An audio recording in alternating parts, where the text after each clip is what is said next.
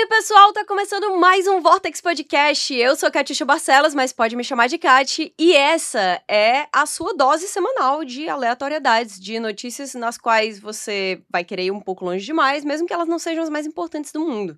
Mas tudo bem, porque o Vortex é sobre isso. É sobre prender a sua atenção e não necessariamente engrandecer você como ser humano. E aí, antes da gente começar o episódio de hoje, eu queria agradecer a todo mundo que mandou pra gente seus times de Pokémon para que a gente pudesse julgar o caráter de cada uma dessas pessoas, a personalidade de cada uma delas. Foi muito divertido. Porque tanto a gente julgou realmente a personalidade de várias das pessoas que estavam lá, como vocês conversaram muito. Aí teve uma galera se unindo porque alguns gostavam de alguns tipos de Pokémon específicos, ou então de regiões específicas. E foi muito bonitinho ver a comunidade do Vortex interagindo desse jeito tão puro de coração. Inclusive, falando na nossa comunidade maravilhosa, que tem com certeza os melhores times de Pokémon do mundo, eu queria aproveitar para agradecer aos nossos parceiros da Alura, que mais uma vez estão com a gente aqui no Vortex e que tem tudo a ver com o que eu tava falando, porque a Alura também é sobre comunidade. Não só porque ela é a maior escola online de tecnologia do Brasil, mas porque eles têm uma comunidade muito forte no Discord, com várias pessoas que têm os mesmos interesses, que estão lá aprendendo, tirando dúvidas, procurando várias oportunidades no mercado de trabalho, e várias delas, inclusive, já estão empregadas, até porque a gente sabe que ter amigos em vários lugares e pessoas que podem ajudar a gente a entender o que, que o mercado tá precisando é muito valioso. E é claro que eu tenho certeza absoluta que vocês vão usar o link do Vortex para ter 15% de desconto na matrícula da Alura. É só acessar www.alura.com.br barra promoção barra Vortex. E atenção, porque promoção é sem acento, tá? Então fica promocal barra Vortex. Você já aproveita esses 15% de desconto e também ajuda a gente a continuar aqui fazendo o Vortex junto com a Alura. Então vamos lá, começar o episódio de hoje, aonde eu preciso alertar vocês que a gente tem uma das notícias mais incômodas que já chegaram aqui no Vortex. Segura o peão, porque vai ser um pouco complicado, e para notícias complicadas e incômodas, eu não poderia trazer outra pessoa aqui que não odeio, a.k.a. PP, para me acompanhar nesses próximos minutos aí de grandes absurdos. Então vamos lá pro Vortex de hoje. E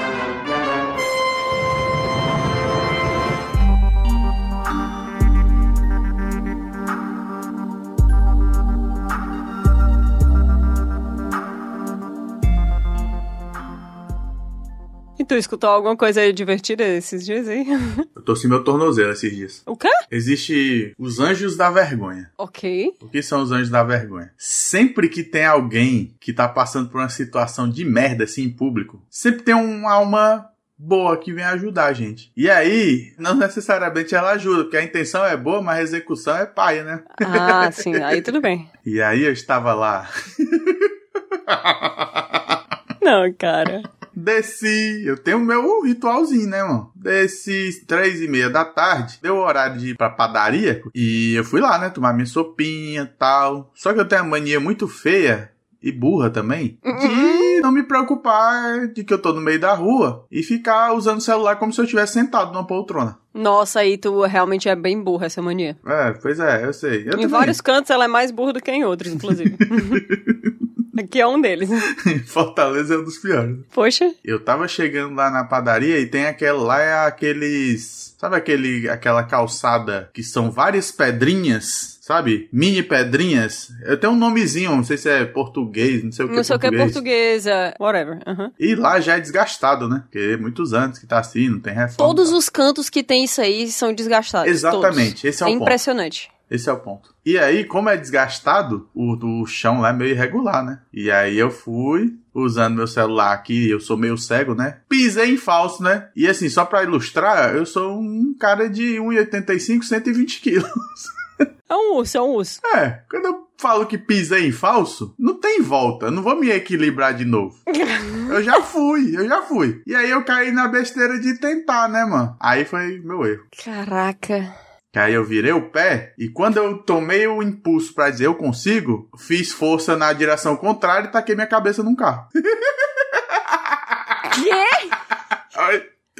Tinha um carro estacionado e eu podia só ter caído no chão, né? Ah, virei meu pé, que merda, caí no chão. Caraca, o teu problema foi tentar. O meu problema foi tentar. Se eu tivesse aceitado a minha derrota, ia ser só o tornozelo. Agora eu tô com o tornozelo e um galo na cabeça. Caraca, e quem foi a boa alma que te ajudou? E aí tinha um senhorzinho lá da banca, que ele tem uma banca de jornal, né? Loucura, né? 2023. Existe. Ah, legal, acho legal. É, vintage. E aí, esse, esse senhorzinho, ele viu lá, né, minha situação, né, o grandão lá no chão, na merda lá, xingando Deus e o mundo.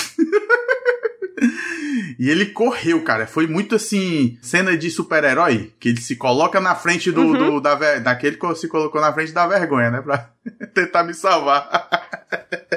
ele foi um herói, mas ele virou o bonezinho dele pra trás e colocou o Ash Ketchum, cara. Virou o bonezinho dele de campanha de político de 1974, Perfeito, aham. colocou o cigarro na boca e disse: Calma, amigo, calma, amigo, vamos sair dessa situação aí. Ele disse: Tipo Meu assim, Deus! eu vou te tirar disso aí, vamos levantar, vamos levantar. Sabe, como se eu tivesse numa aula de Sabe o ginástica. que, que ele falou? Eu vou tirar você desse lugar pra ti. Citou o grande poeta Adai José. e fez a boa. Só que ele era um senhorzinho, né, mano? E ele pesa assim, eu suponho que uns 52 quilos. oh, meu Deus. O nenê. E aí ele insistiu muito, sabe? Ele foi na pressa assim e eu tava meio atordoado ainda. Eu tava aqui no meu 0,5 segundo fora de área. E eu, tá, tá, tá bom, tá bom. Aí, aí tipo, ele me deu os dois braços e quando eu coloquei a força do meu peso pra ir pra cima. Meu Deus. Ele caiu em cima de ti. Vocês tiveram uma cena de romance de anime. Sim! Meu Deus, eu não acredito nisso. Eu sempre achei que essas coisas não aconteciam. Nossa, agora eu tô com uma fé renovada em todos os livros de romance que eu leio. Pois é, pô. Foi o momento. A gente teve o nosso momentinho ali, pô. Entendi. Aí tu fez tu abraçou ele. Aí não, quando a gente, né, retomou a, a sanidade e eu me levantei sozinho, como deveria ser. Aí eu agradeci, né? Chamei ele pra tomar uma sopinha também. Aí tomou uma sopa e foi embora. Enquanto isso, eu quero te perguntar qual é o teu top 5 sopas. Top 5 sopas. Rápido. Primeira de todas, sopa de peixe. Mas é sopa de peixe, tipo, que não tem creme de leite ou aquela sopa de peixe branca? Não, branca não, com mas muito ela creme eu de acho, leite. eu acho que ela tem creme de leite porque ela é grossinha, que eu como. Não, tudo bem, mas ela, qual é a cor dela? É cor de caldo de peixe? Cor de caldo de peixe, é. Entendi. Então não é creme de bacalhau, por exemplo. Não, não, não, não, não. A segunda, canjinha. Eu sou uma grande especialista, tá? pera aí, pera aí que eu não tenho esse... Aqui somos dois soppers. Existem dois tipos de canja, três tipos de canja. Aqui tem arroz dentro, Aham, certo. aqui tem macarrão dentro Isso. e aqui tem arroz e macarrão dentro, que é na verdade uma macarronada. Uhum. Exatamente. Eu vou te dizer que do segundo ao quarto lugar são essas canjas. É Que isso. o que acontece?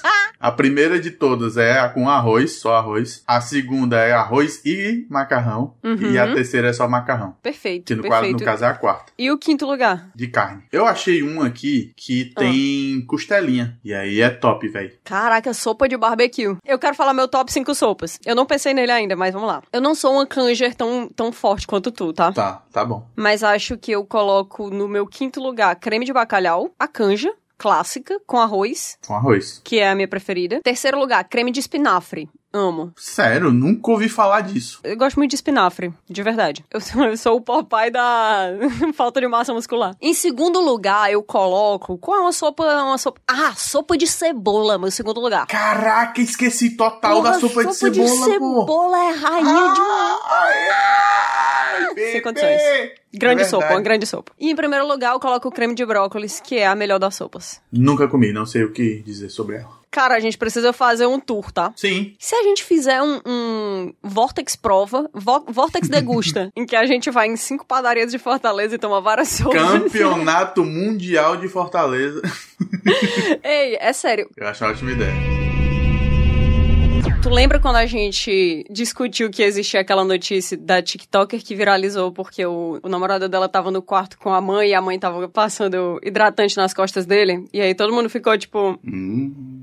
É um pouco estranha. Então, eu vi no TikTok essa semana a seguinte história. A cerimonialista e planejadora de casamentos George Mitchell transmitiu um conto obscuro durante um episódio do seu podcast Noiva Sem Filtro, que ela co-apresenta com a sua amiga Beth Smith. Todo mundo que chama Smith, tá, eu não vou desfocar. difícil. volta, volta. Ela tá falando com essa outra mulher e ela fala assim: Ah, eu ouvi uma história que na verdade eu já escutei essa mesma história de duas pessoas diferentes. Eu escutei, por exemplo, uma vez de uma maquiadora, que eu não vou dizer o nome dela, digamos que o nome dela seja tipo Jenny. Tá bom. Lembrando, essa mesma história foi contada para ela também por outra pessoa. Ela tava trabalhando em um casamento e aí teve uma hora que a noiva precisou usar o banheiro antes da cerimônia. Ela entrou no banheiro, ela viu o marido dela em uma situação que foi ruim o suficiente para cancelar o casamento naquele exato momento. Ih. E aí ela diz no, no vídeo, né, no, no podcast, ela fala assim, o que que tu acha que ela viu? E agora eu te faço a mesma pergunta, o que que tu acha que ela viu? Tem, pre- preciso de mais informações. Por exemplo, esse banheiro Tá. cabe mais de uma pessoa? Sim, não é um banheiro de ônibus, cabe mais de uma pessoa. é um banheiro da igreja. Então, eu imagino que foi alguma coisa relacionada. Ah, pegou uma dama de honra. Não, Não? Não é traição. é pior. Pior que traição? É traição em, algumas, em alguns aspectos. Eu já gosto dessa história. Conta, conta, conta, conta, conta, conta, conta. Por essa pista, tu não vai conseguir saber o que é. Tá bom. Assim, a podcaster não viu isso acontecer. Ela ouviu falar de duas pessoas que trabalharam nesse casamento. É, duas pessoas é, é o suficiente pra ser verdade. Ela abriu a porta e ela viu o futuro marido dela sendo amamentado pela mãe dele. Que? E digo mais, eu vi depois uma outra história de uma pessoa que assistiu esse mesmo vídeo e falou assim: "Cara, eu tenho que contar pra vocês. Eu trabalhava antes com casamento e aí eu tava em um desses casamentos e uma das pessoas que tava trabalhando nessa festa disse: "Ah, eu tava uma vez trabalhando em uma outra festa que aconteceu em Mississippi. E aí aconteceu de o noivo sumir. O noivo sumiu, ninguém sabia cadê ele. E aí todo mundo saiu procurando em todos os lugares, ninguém encontrava. A noiva foi procurar também e acabou encontrando ele dentro de um armário, tipo um closet, nos fundos da capela que eles estavam se casando. Na hora que ela abriu a porta do armário, ele estava sendo amamentado pela mãe dele. Mas é outro noivo? Então, essa menina, no final desse vídeo, ela fala assim: Eu quero acreditar que essas duas histórias são sobre a mesma pessoa, mas eu não acho que elas são. Meu Deus, gente, será que tem uma seita dos. Será que é um ritual que vai casar? Aí, será que ele vai esperar que a esposa dele amamente? Em breve eu vou chegar nesse assunto, mas o que eu ia dizer é que. Calma, calma, calma. Piora essa história, essa segunda história piora, porque disse que dentro do armário, né, um closet, cabe, né? Entendi, um closet é grande. Tá, tá. Estava também o pai do noivo. Não, que é ao isso, lado gente? da mãe Que do isso? noivo enquanto ela amamentava ele. A noiva perguntou o que está acontecendo. Eu tô ficando maluca, o que, o que é isso? E aí eles justificaram calmamente, dizendo assim: não, fica tranquila que a gente sempre faz isso quando ele tá passando por um momento de ansiedade. E o pai fica assistindo. O pai fica assistindo lá. Dando apoio. Vai, meu filho, meu filho. Bora, galera. Gente, ó, 20 minutos já. Meu Deus, cara. Que isso? Essa história, ela me deixou com um dano psicológico que não tem volta. Não sei nem o que dizer. Eu gosto muito que essa história tenha acontecido, infelizmente, porque vira pauta. Não foi a gente, né? Não foi a gente que encontrou o nosso, nosso noivo, né? Meu Deus. Automático você pensa, por exemplo, no seu companheiro passando por essa situação. Porque você já projeta o negócio. Não pensa no diabo que o diabo aparece? Mas assim, eu conheço uma pessoa que foi amamentada até depois dos 10 anos de idade, entendeu? Até depois dos 10 anos de idade já é um pouco estranho. Agora, aos 20 e poucos barra 30 anos, 30 e poucos anos. No seu casamento, você ser amamentado pela sua mãe? E aí, eu fiz essa mesma pergunta pra mim. Porque a gente se faz essas perguntas que não, não devem ser feitas, na verdade, né? Como é que ela consegue amamentar? Ela deve ter tipo 70 anos. As glândulas mamárias, elas produzem leite contanto que elas sejam frequentemente estimuladas. Tipo, constantemente, né? Não é tipo assim, ah, uma pessoa sugou seu, seu mamilo por 30 segundos e aí você tá lá. Não, mas então quer dizer que ele era frequente, então não era recorrente isso. É isso que me pega muito. Nossa senhora! Ah! Eu não te medo. Isso é um filme de terror. É o que eu tava pensando, isso é um script pro filme de terror. E eu não sei se tu assistiu Hereditário. Já. Mas Hereditário começa com uma cena que é a casa de, de bonecas lá e tudo mais. E tem toda essa história de que a filha nasceu, mas quem queria ficar amamentando ela direto era a avó dela, a avó da Uhum. criança. Cara, mas é uma criança, né? Essa história aqui é uma história saudável, ao contrário do que a gente tá falando. Que ela diz o seguinte, tá? A avó amamenta neto recém-nascido após morte da filha. Mulher mulher de 56 anos fez tratamento para estimular a produção de leite, ó. Então precisa de um tratamento. Beleza. De 50 anos, veja bem. De 56, é, sim. Provavelmente a mãe do cara não tinha essa idade. É possível que ela tivesse, se ela tivesse tido ele bem jovem, sei lá, né? Ou se ele também fosse bem jovem. Tipo assim, o cara podia ter os seus 26, 27 anos e já tá casando, né? É. Então aqui, nessa história, tá, tá falando que deu certo, ela fez um tratamento e tudo mais. Então, assim, dá. Fisiologicamente a história existe. Várias perguntas. A primeira, por quê? A segunda, como eu faço parar? A terceira, ela deveria existir? E aí vem as outras questões, que são, realmente, né, com que frequência essa mulher amamentava esse homem crescido, noivo de uma mulher, enquanto ele organizava esse casamento. Porque, ó, fala aí três ocasiões estressantes na vida de alguém. Eu vou dizer, tá? Apresentação do TCC. Ele mamou nos peitos da mãe dele, quando isso aconteceu. Sabe que uma das coisas que são reportadas como um dos momentos mais estressantes da vida de alguns homens é quando eles têm algum episódio de disfunção erétil. Então é possível que o cara tenha brochado e em seguida mamou no peito da mãe dele.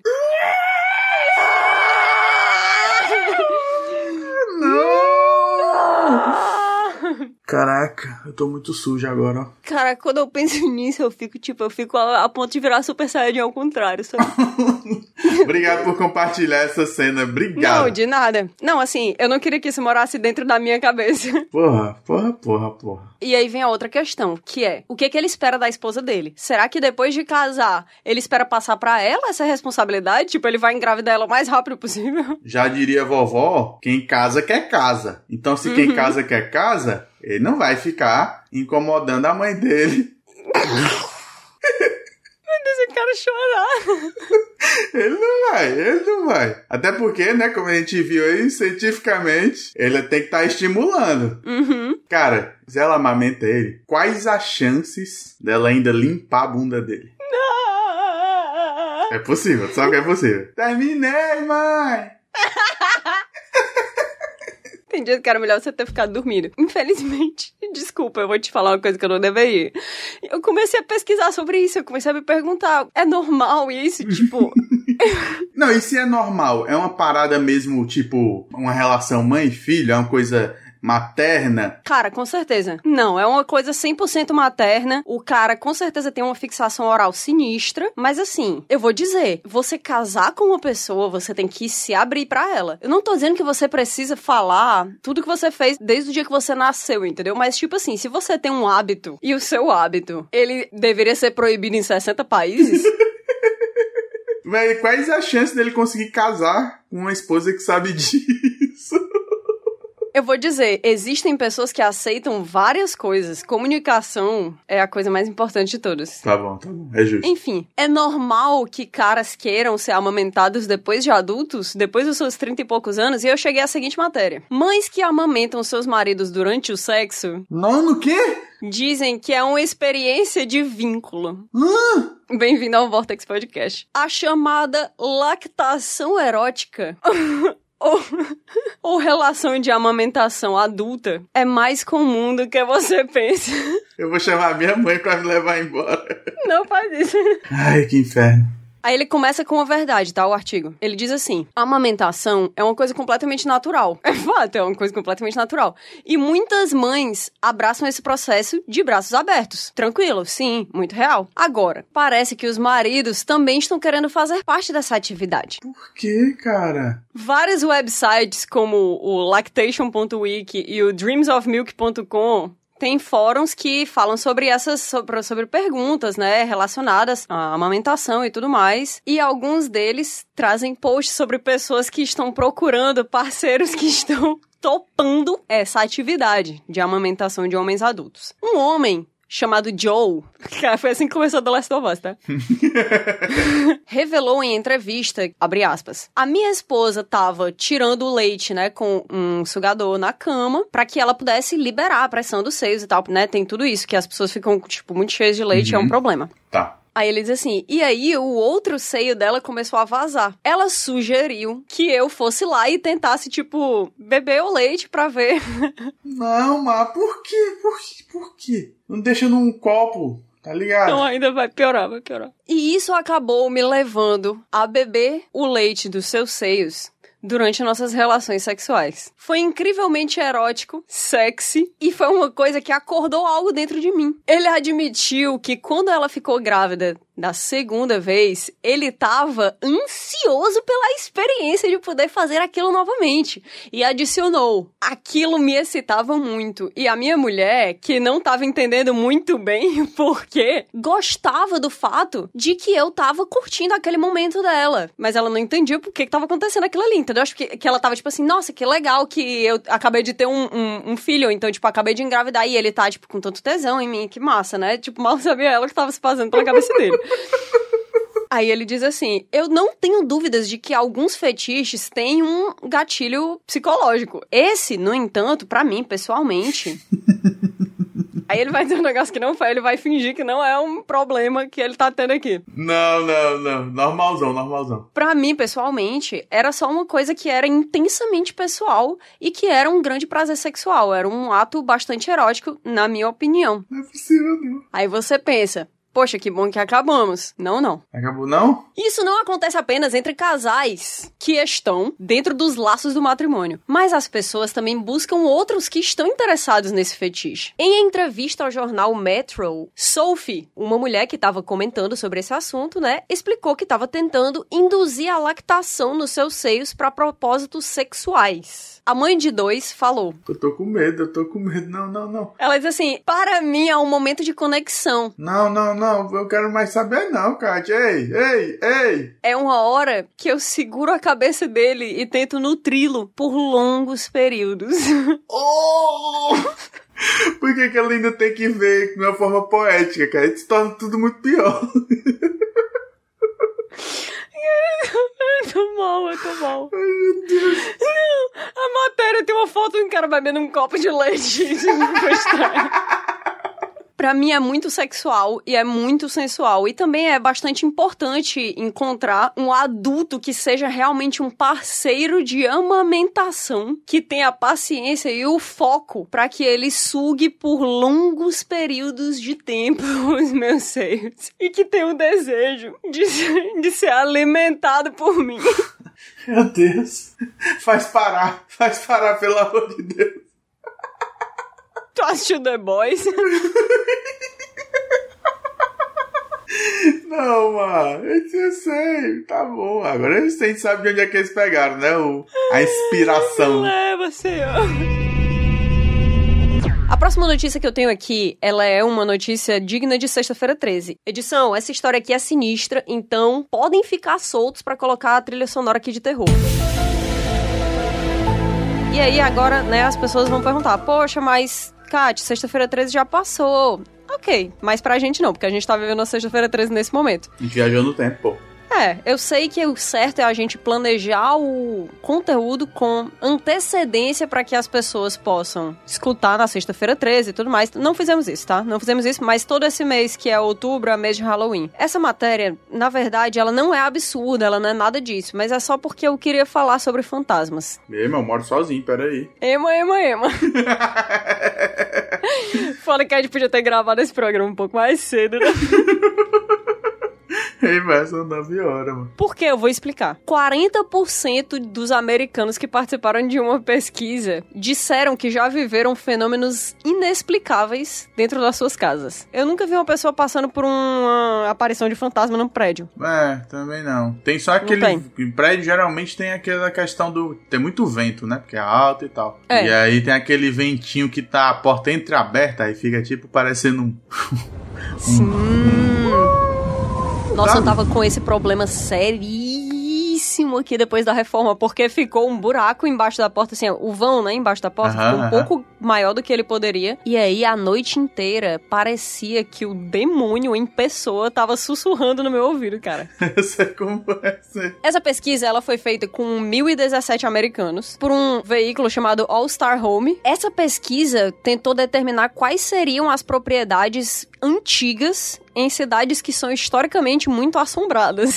Cara, qual é essa lista de cidades historicamente assombradas? Eu quero visitar. O motivo pelo qual eu trouxe essa matéria é, é a seguinte frase. Por quê? Você imagina que as pessoas elas têm o um mínimo de inteligência, né? um em cada 10 pessoas que foram entrevistadas, lembrando, foram 1.017 entrevistados. Um em cada 10 dessas pessoas já tinha usado um board Ouija na sua casa. Tu se liga, né? O board Ouija. Sei. Que o pessoal ficou, né, falando ali com espíritos. Meu Deus do céu. Eu vou te falar. Tu já viu um negócio desse aqui no Brasil? Porque eu nunca vi na minha não, vida, graças cara. a Deus, não. E eu sou ateu, hein? Eu acho que...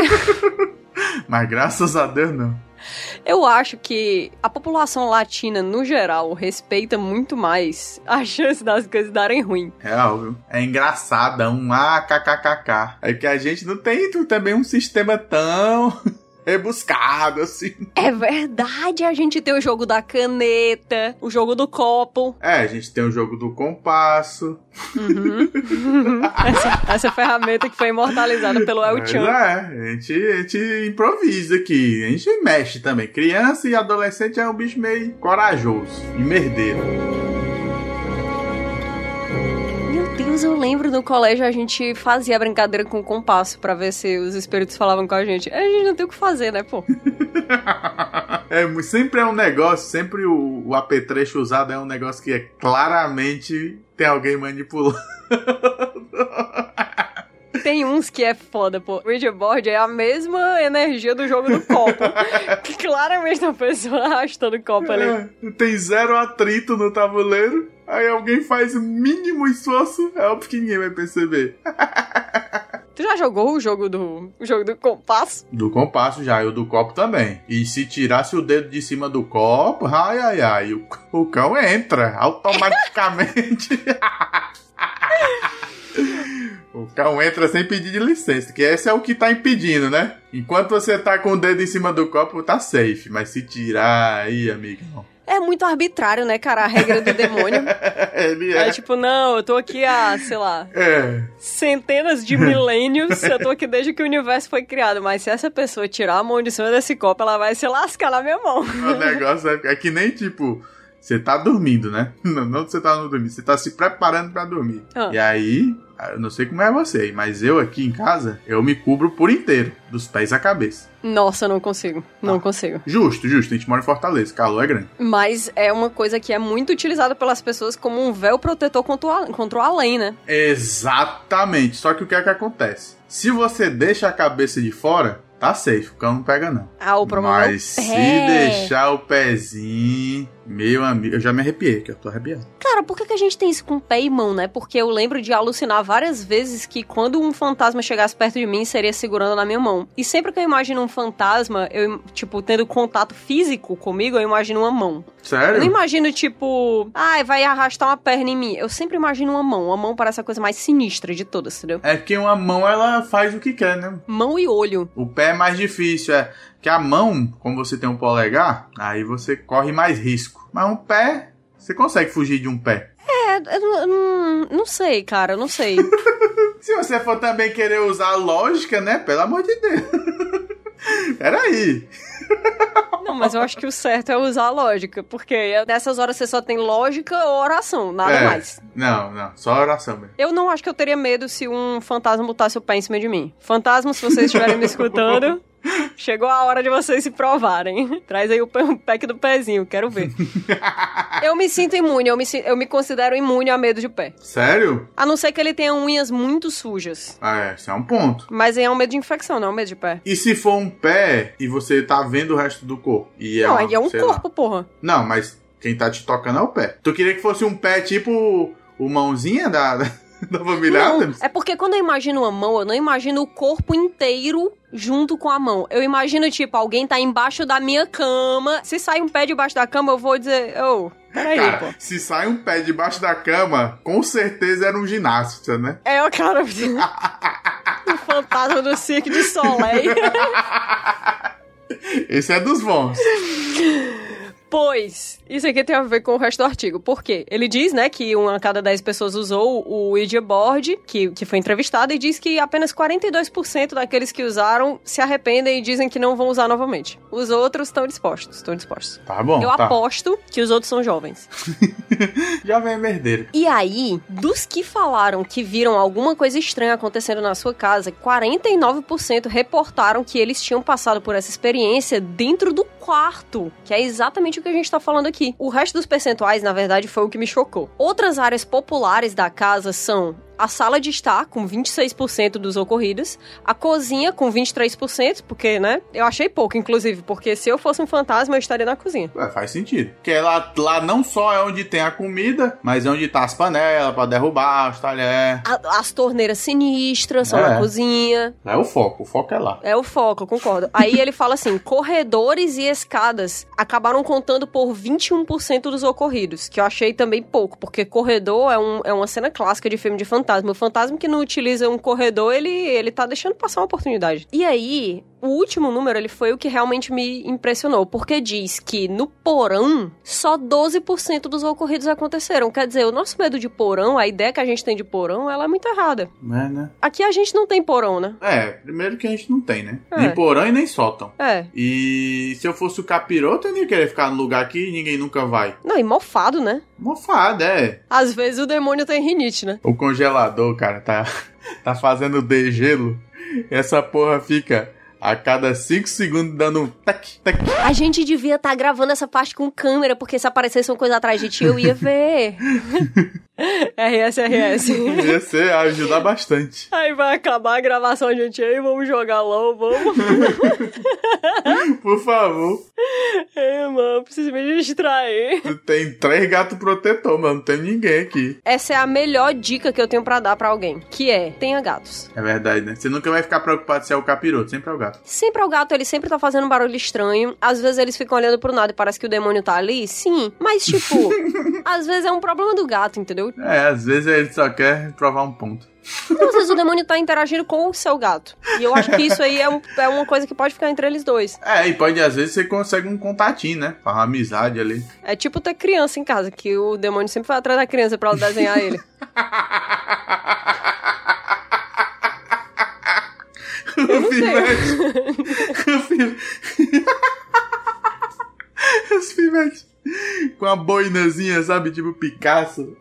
tipo, E o desenhando demônio assim, pousando Ai. assim. Tá aqui papai, tá aqui mamãe, aí tipo os bonequinhos palito. E aqui está, aí tipo O Claudinho. Quem é Claudinho? é Claudio, aí vai ver tipo uma massa gigantesca, tipo assim, de escuridão que tá pairando sobre a mesa de jantar sem encostar no chão, se liga? Pô, é foda, cara. Ai, caraca, coitado da criança. É né? uma vibe et a coisa muito diferenciada que fantasma tem com criança, né? Porque é tipo assim, eles sempre dão um nome inocente, que é tipo, ah, é o meu amigo, o É, Anderson. não tem medo, nunca tá associado a medo, é amizade mesmo. E como é o seu amigo? Ah, ele tem dois chifres, tem a pele vermelha. É sempre a Uma descrição de um desenho do Junji Ito, se liga? Nunca menos que isso. Ele não tem olho, mas eu acho que isso é uma coisa dele, né? Mas eu acho que é porque a gente também é muito treinado a ter medo de coisas específicas. Porque eu vejo muito vídeo de criança que convive com um monstro e, tipo, que ela não foi treinada a, a ter medo daquele monstro específico e ela, tipo, acha o máximo e não tem problema nenhum. E aí o pessoal tá, tipo... Obviamente, uma pessoa vestida de monstro, né? Não um monstro real. É, eu tava. Que criança que convive com muito? Pera aí. Algumas, algumas. Já assistiu Monstros da S.A.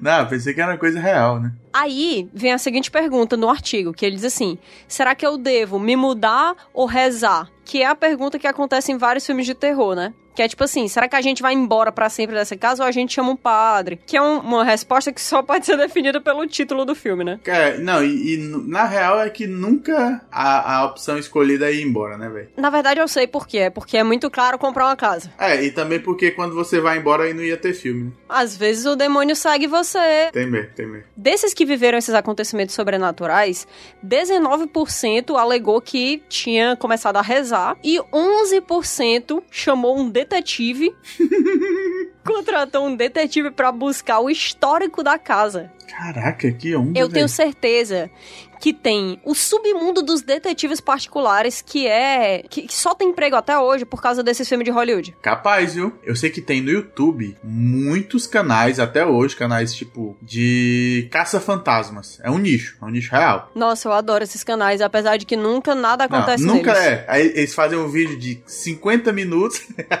Sim. É agora, agora o demônio vem. Agora o demônio não tem como, não tem como. É agora. Fomos para um hospício abandonado desde 1513 e olha só o que aconteceu. O que aconteceu foi nada. Aconteceu nada. Nada, acharam um gato lá e. É, que é um imbecil que assiste esse vídeo todo. Eu. Total, eu também. Cara, eu assisti tantas dezenas de horas desse tipo de vídeo, eu não, eu não consigo nem te explicar. Eu acredito, eu acredito. Sei muito bem como é. É, porque É, eu tenho. é. Acho que é uma coisa que a gente se identifica até. A gente gosta muito desse negócio de, tipo, conteúdo mais, sei lá, mórbido. A gente gosta do sinistro. É, É, tipo, é. feita. Sim, porque a gente gosta do sinistro longe da gente. Não, com certeza. Com outras pessoas, eu deitadinho na minha cama, com pipoca e tudo bem. Exatamente, exatamente. Rodeado pelos ursinhos carinhosos. Exatamente. Há uma ligação de, de, de chamar por minha mãe pra É me claro, é ajudar. óbvio. pra me ajudar, peraí. Ei, mas eu faço muito isso, ó. Sem brincadeira. Quando eu morava com a senhora minha mãe, acabou que eu assisti o filme O Chamado. Tá, um clássico, hein? Tradicional, né? Todo mundo já tinha assistido O Chamado, não sei o que, não sei o que, O Chamado, bababá. Aí eu fui lá e assisti O Chamado. Aí pensei, ah, foda-se, né? Não me importo com esse filme. Meu amigo, eu passei os sete dias da Samara dormindo na cama com a mamãe. e eu já era crescida, se liga? Eu não tinha dois anos de idade. tipo assim, as matérias no colégio, elas já não eram mais só ciência, era tipo física, química e biologia. Já era o ensino fundamental 2. E eu já tava, mãe, mamãe, vou dormir aí. Tipo, toda noite eu ficava, não, hoje eu tô de boa, E tá se tudo tocasse bem, o sei o telefone, automaticamente correr. Ninguém atende, ninguém atende, ninguém atende. Ninguém atende, não, desliga o telefone no fio, se liga? Absolutamente ninguém vai atender o telefone. E eu sabia, obviamente, porque eu não sou. Eu ia dizer que eu não sou burra, mas todos nós saberíamos que isso é uma mentira. É, eu não sou tão ingênua assim. Eu sabia que não era verdade. Eu não tinha medo de fato de acontecer. É só que o, o jeito que o medo ele se, ele se apresenta na sua vida é que é uma coisa tão completamente irracional que você só sente o seu corpo cedendo aos poucos à sua própria existência, entendeu? particularmente, faço parte desse grupo de americanos, porque eu vivo na América, né? América do Sul, que já teve um- uma experiência sobrenatural, né? Eu, eu Caraca. já achei que vi fantasma e tal. Enfim, não quero falar sobre isso, tá? Não, não, agora eu quero saber, ué. Tu quer saber mesmo? Tu tá sozinho em casa. Não, quero não. 11% das pessoas que foram entrevistadas fizeram um ritual de limpeza espiritual da casa. E 7 das 1.017 pessoas disseram que se mudaram Caraca, imagina, velho. Na vida real é. Na vida real eu não acredito nisso o suficiente pra imaginar pessoas, tipo, comprando uma casa e depois se mudando por causa disso. Mas em filmes, essas pessoas são as que vencem, pô. Exatamente. Em filmes, essas pessoas são as que não tem filme. Exato. Todos esses filmes, assim, que o pessoal tá sendo perseguido por um assassino ou um espírito e tal, eu sempre sou a pessoa que desiste primeiro ou morre antes. porque eu acho muito fascinante. O pessoal que fica, ah, porque o demônio tá vindo aqui na nossa casa. Toda noite ele tá aqui. O que será que ele quer? Melhor a gente conversar com ele. Melhor eu entrar nesse porão aqui, sem luz Deixa eu descobrir quem ele é. Deixa eu abrir as paredes até achar uma foto de 1914 daguerreótipo aqui. Mas eu não consigo empatizar com a pessoa que fica tentando. Eu não consigo. Que, que é assim, ah, toda noite alguém vem aqui e puxa meu pé. E aí, tipo, o demônio tentou me matar, eu corri. Não vou correr, cara. Não, não tem. Eu não vou Tem correr. muito, não tem muito. É uma vontade de viver muito além, assim, do que eu sou capaz. É, cara, eu tô falando sério, eu não, eu não consigo me identificar. Esses filmes de zumbi, caraca, doido. Eu, quando morresse a primeira pessoa que eu gosto, eu ia dizer, gente, É, acabou, né? Vamos dar Esse jogo aqui. aqui, acabou. aqui acabou, né, galera? Vamos pro ah, pra próximo. mim já deu go next. Tá quase acabando o artigo. Diz assim, ó. Uma coisa inexplicável. Mais de duas a cada cinco pessoas tiveram experiência com algo que é fora do usual ou é inexplicável nas suas casas. Com 42% dessas pessoas que foram entrevistadas, né? Reportando realmente que eles sentiram a presença de alguma coisa que eles não podiam ver, enquanto 37%, mais de um a cada três pessoas, ouviram sons inexplicáveis, incluindo passos ou vozes. Meu Deus. E 19% viram aparições ou figuras fantasmagóricas. Meu Deus. Tu já teve paralisia do sono? Já, uma vez. E como é que foi a experiência? Tu, tu, porque assim, eu já vi em outros lugares que existem estudos sobre paralisia do sono. Eu não sei se foi paralisia do sono ou se eu fui de fato abduzida, porque aconteceu só uma vez. Então fica aí o questionamento. Não, mas tem gente que nunca tem na foi vida, só um aliás. pesadelo muito É vívido. possível, é possível. Sei lá, eu não sei. Porque o que é a questão da paralisia do sono? É que você fica é, acordado, tipo, você tá conscientemente acordado, mas seu corpo não responde, Uhum, uhum. certo? Então você, tipo, Sim. ah, quero gritar, não consigo. Quero mexer o braço, não consigo. Muita gente relata que quando você tem a paralisia do sono, você enxerga coisas Além do véu. além do véu. Igual o Yusuke Urameshi, que conheceu outro mundo, mas não É. foi por querer. E eu vou te dizer que eu já passei por isso, cara. Caraca, conta. mais de uma vez. Teve duas coisas que já aconteceram. Eu, eu, eu tenho paralisia do sono, tipo, todo ano, todo ano eu tenho. Não é tão frequente, mas todo ano acontece. E aí, uma das vezes, enquanto eu tava na paralisia, Uhum. eu fiquei escutando a voz. Tipo, sabe quando é a voz de uma. Não é de uma criança, é de uma- um adulto imitando uma criança? Sim. Ah, Nossa, cara. Que desespero. E eu tava. Dois tipo, ateus aqui todo mijado, né? Porque ficava falando meu nome, é tipo assim, Pedro! Caralho, meu irmão, eu, eu, eu já tive pesadelos com essa voz depois disso, sabe? E eu também já vi vultos, que o pessoal chama, que inclusive é um, é um fenômeno que é estudado, que são shadow people, né? Cara, o meu pai, eu passei a minha vida inteira escutando ele falando de um fantasma que ele via frequentemente lá em casa. Frequentemente. Ele não falava tipo, ah, entendeu? Ele, eu só via ele xingando alguém que não tava lá. Caraca, velho. Aí a gente chegava lá e o que foi? Ah, mulher aí. Aí a gente, ah, tá, não, ah, tá tranquilo, então. Nossa, cara. Eu não sei se acontecia da coisa existir ou se era uma ilusão de ótica, mas eu sei que ele achava que ele via, porque várias vezes ele me chamava e não era eu. Caralho, velho. Mas o episódio de paralisia do sono que eu tive foi no sítio. A gente tava dormindo na sala em duas redes, né? Que é, que é muito comum aqui a gente dormir em rede. Eu adoro dormir em rede. Várias das experiências semi-sobrenaturais ou imaginárias sobrenaturais que eu tive na minha vida foram em redes. E aí dessa vez a gente tava lá e tal, tava cada uma dormindo numa rede, as duas na sala. E eu dormi no meio da madrugada. Eu, tipo, acordei, vi um clarão do lado de fora e, tipo. Ai, meu Deus. Eu quero que corte, eu quero que corte isso aqui, porque vai, vai ser patético, eu vou contar só pra ti.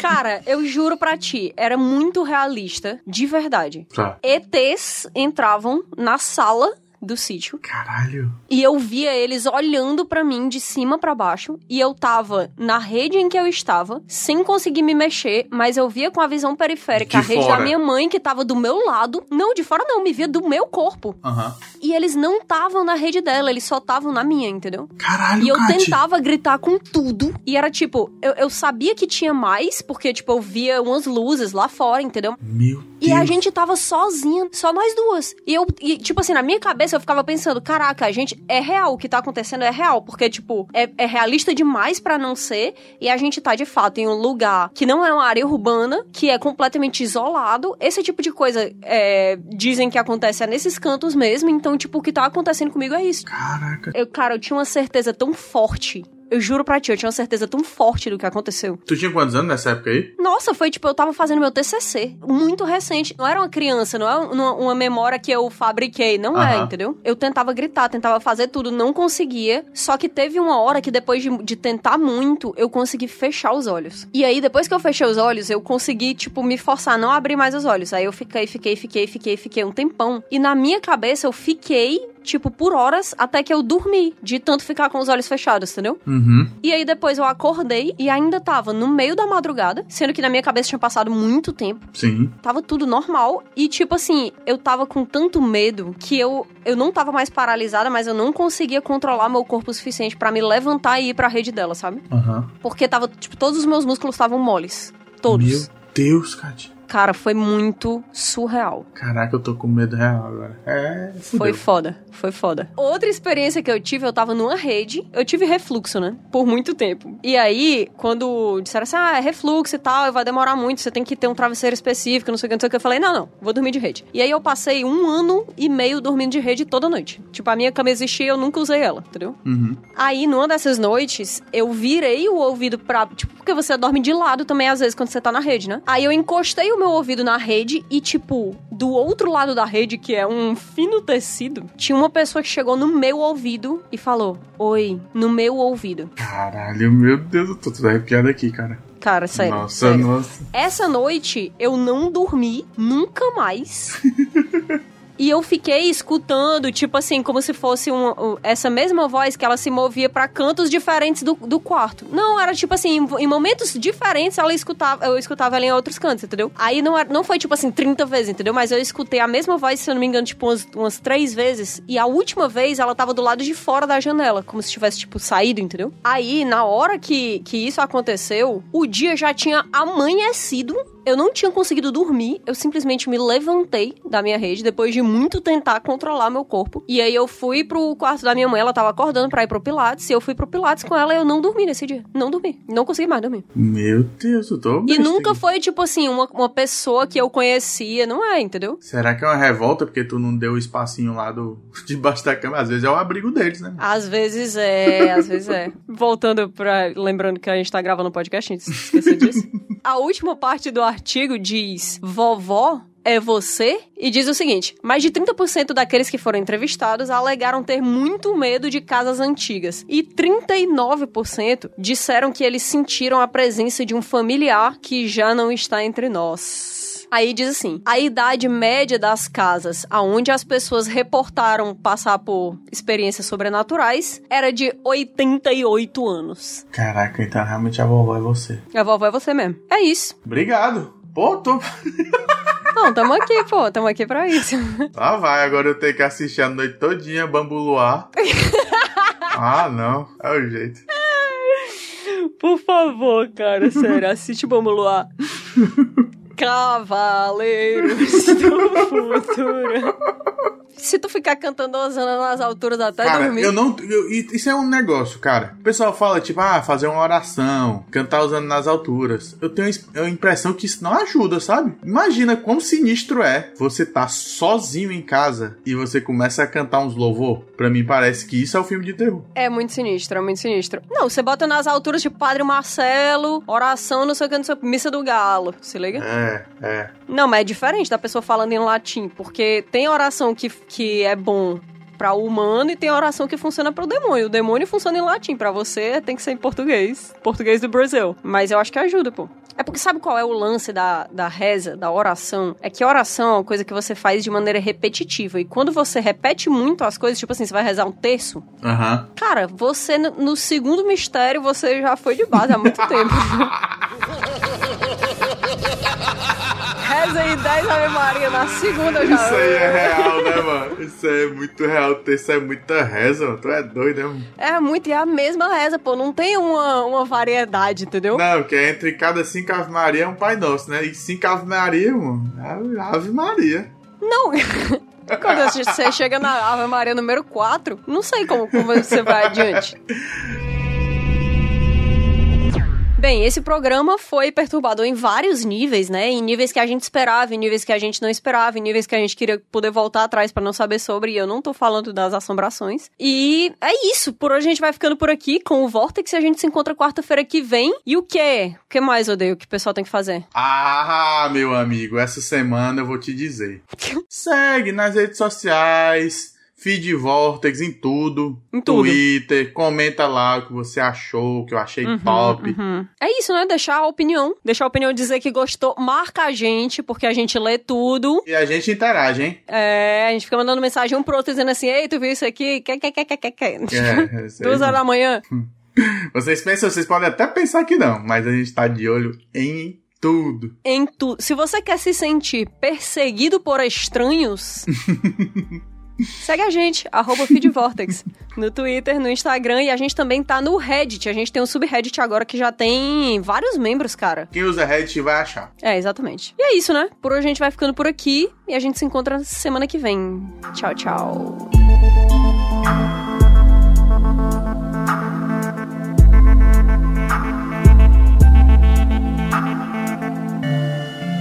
Parasol